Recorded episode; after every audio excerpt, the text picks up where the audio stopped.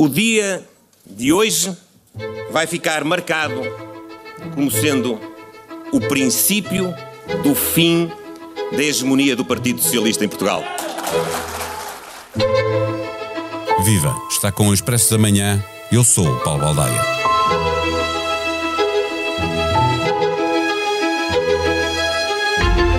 Nada jogou a favor da afirmação política do PSD nestas eleições diretas para escolher novo líder.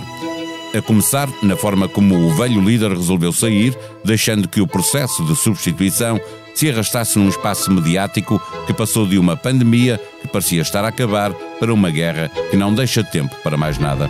O facto do PS ter conquistado uma maioria absoluta, com um horizonte de governação que vai até ao outono de 2026, depois de desfeito o tabu europeu de António Costa, também não ajuda a aumentar o interesse pela vida interna do PSD.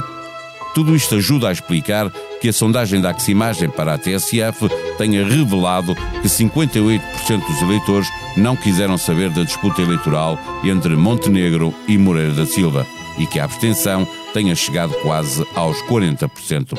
Sejam quais forem as razões, é certo que o PSD tem um problema grave para resolver se quiser que seja mesmo verdade o soundbite da noite eleitoral que ouvimos como som de abertura neste episódio.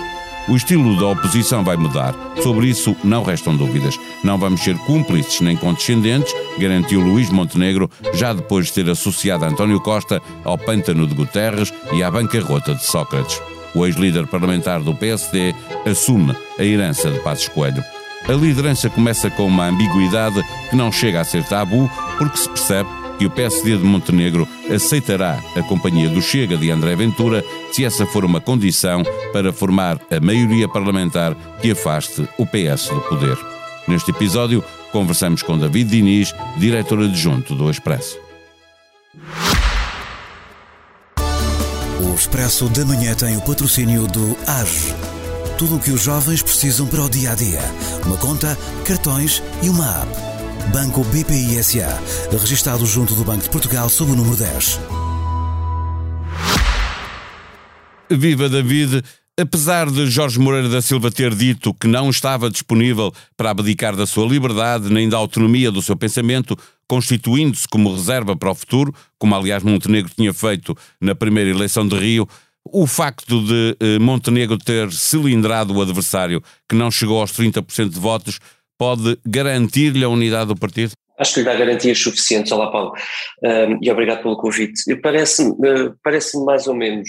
Uh, Parece-me que de, de, dos resultados de ontem, portanto, olhando para os números, há, há, duas conclusões que são muito fáceis de retirar. A primeira é que uh, o PSD está tão adormecido como nós imaginamos durante estes tempos. São 27 mil votos nas urnas, é, é, é mesmo muito pouco. Um, mas, mas enfim, lá está sem grande surpresa. E, e o segundo, a segunda conclusão, deriva também dos resultados e dos números, é que Luís Montenegro, no género de partido que o PSD hoje é, uh, é um líder absolutamente consensual. Uh, e eu acho que isto é uma justificação muito, muito fácil de dar. o PSD passou os últimos seis anos com líderes que por conjuntura, num caso, no caso de Passos Coelho, e outro por, por ausência de perfil para isso, que era o caso de Rui Rio, não tiveram líderes que soubessem cuidar do, de, do militante, das bases, do, do, do entusiasmo, acarinhar. E, e, ser líder do partido faz parte, essa é uma, é uma função primordial de quem é líder. Mais ainda em oposição, não é? Exatamente, mais ainda em oposição. É claro que quando o líder é líder e, e primeiro-ministro, tudo isto é desvalorizado porque o partido tem poder e, portanto, tem, tem outras coisas para dar ao seu militante que não seja só um, que não seja só esse, esse carinho, esse entusiasmo, esse puxar. Um, no caso uh, presente, acho que uh, Pedro Passos Coelho, enfim, uh, ficou, acho que houve, um, houve ali um, um, trauma, uma espécie de trauma, acho que não outra maneira de eu dizer, foram dois anos muito penosos, muito difíceis para o próprio, enfim, por vários motivos, mas, mas depois com o Rui Rio, o Rui Rio não é um líder assim. Rui Rio não parecia, pareceu ao longo de quatro anos ter, aliás, grande, aliás, foi dizendo coisas que indiciavam isso, não ter prazer em ser líder do PSD, em, em, em correr o, o, aparelho, em atender o telefone das, das pessoas que lideram as estruturas.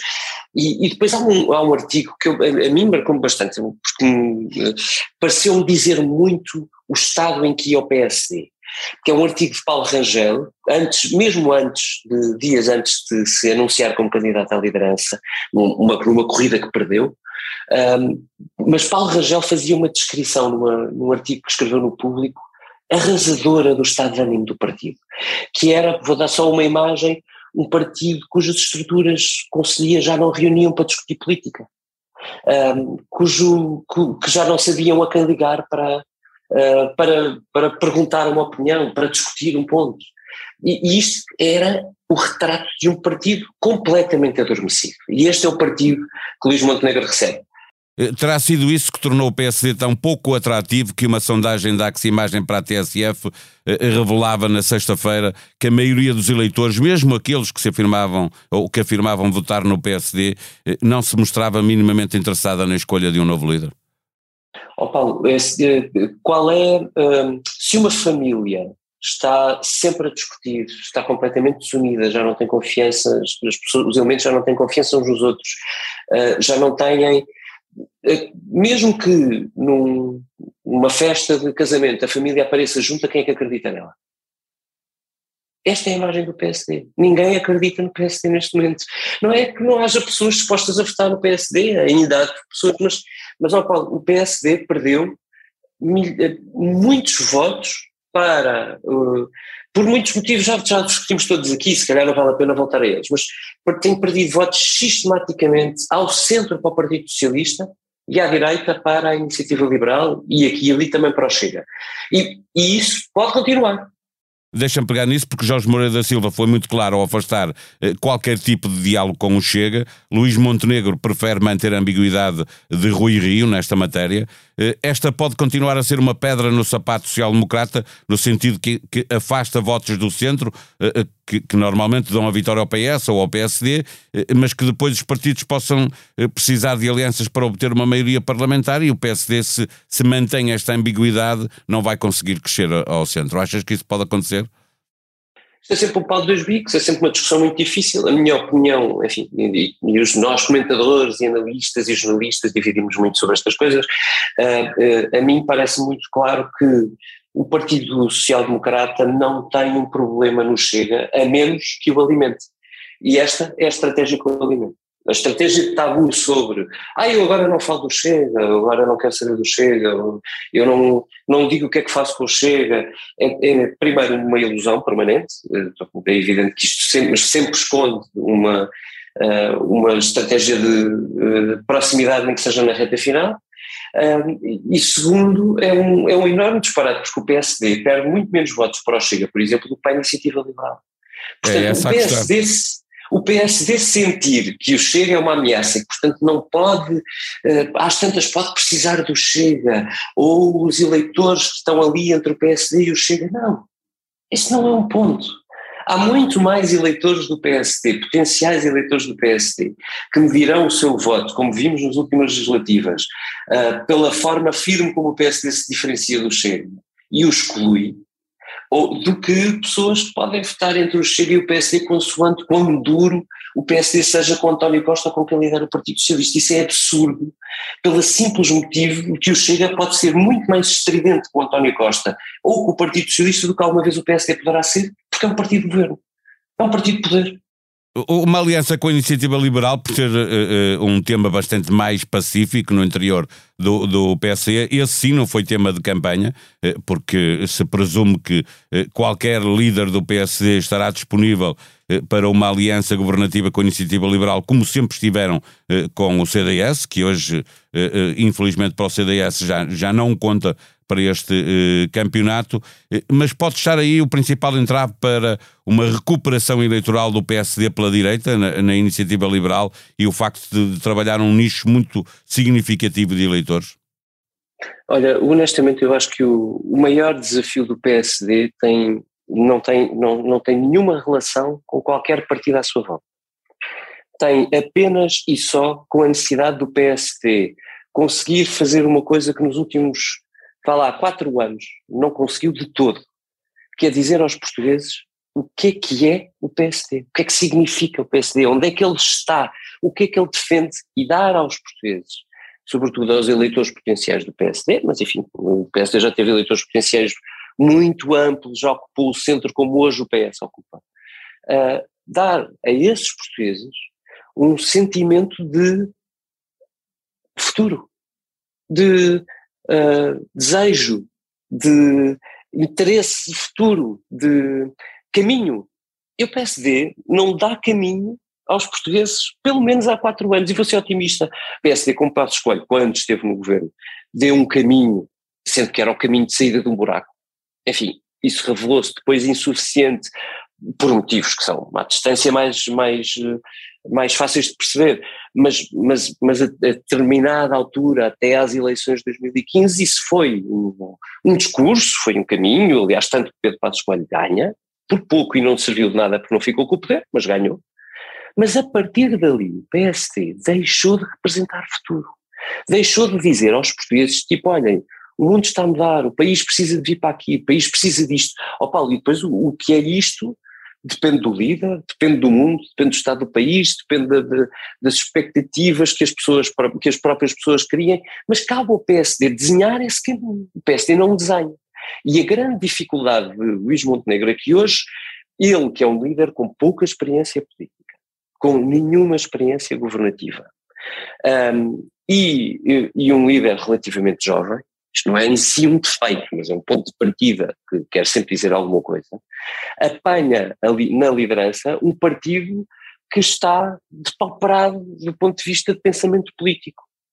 Uh, o PSD precisa de mundo, o PSD precisa de pensamento, o PSD precisa de livros, precisa de estratégia, precisa de densidade, porque sem isso, sem saber isto, sem ter, uh, ou pelo menos sem ter um grande faro político, e enfim, Montenegro pode fazê-lo, pode chegar lá, mas hoje olhando para ele não parece, um, não parece suficiente. O PSD vai ser aquilo que é hoje.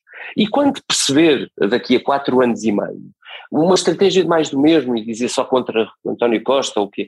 Daqui a quatro anos e meio o PSD tem a capacidade de perder mais votos do que já perdeu. Vamos ser claros. Aquilo que uh, o estudo pós-eleitoral da Universidade Católica para, desculpa, da correção do ICS para o Expresso, também houve um da Universidade Católica, dizia sensivelmente o mesmo. Aquilo que nos diz é que um mês depois das últimas legislativas, que foram no fim de janeiro, o eleitorado mais desiludido com o voto que depositou é do PSD, Paulo. O, o, número de, onde está o número de, maior de eleitores que dizem é, se eu soubesse o resultado não teria votado assim? No PSD, quando o PS ganhou uma maioria absoluta, que não era propriamente desejada, pelo menos as sondagens não o indicavam. Isto mostra uh, uh, ao limite o grande problema em que o PSD está metido. É que o PSD, um mês depois das eleições legislativas, já estava a perder votos, nomeadamente para a IEL.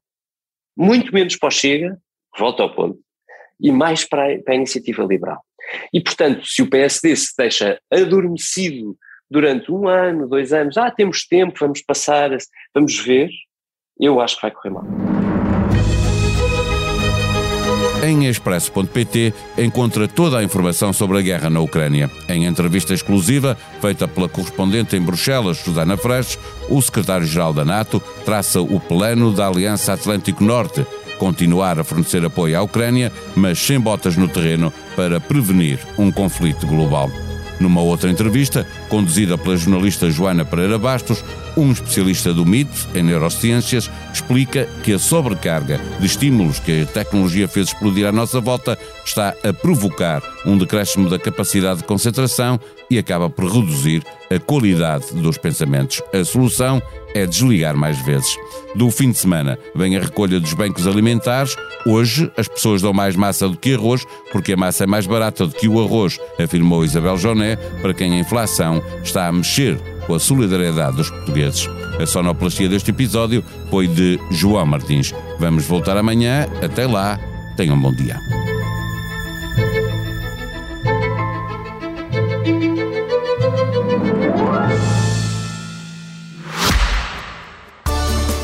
Expresso da Manhã tem o patrocínio do AGE. Tudo o que os jovens precisam para o dia a dia. Uma conta, cartões e uma app. Banco BPI SA. Registado junto do Banco de Portugal sob o número 10.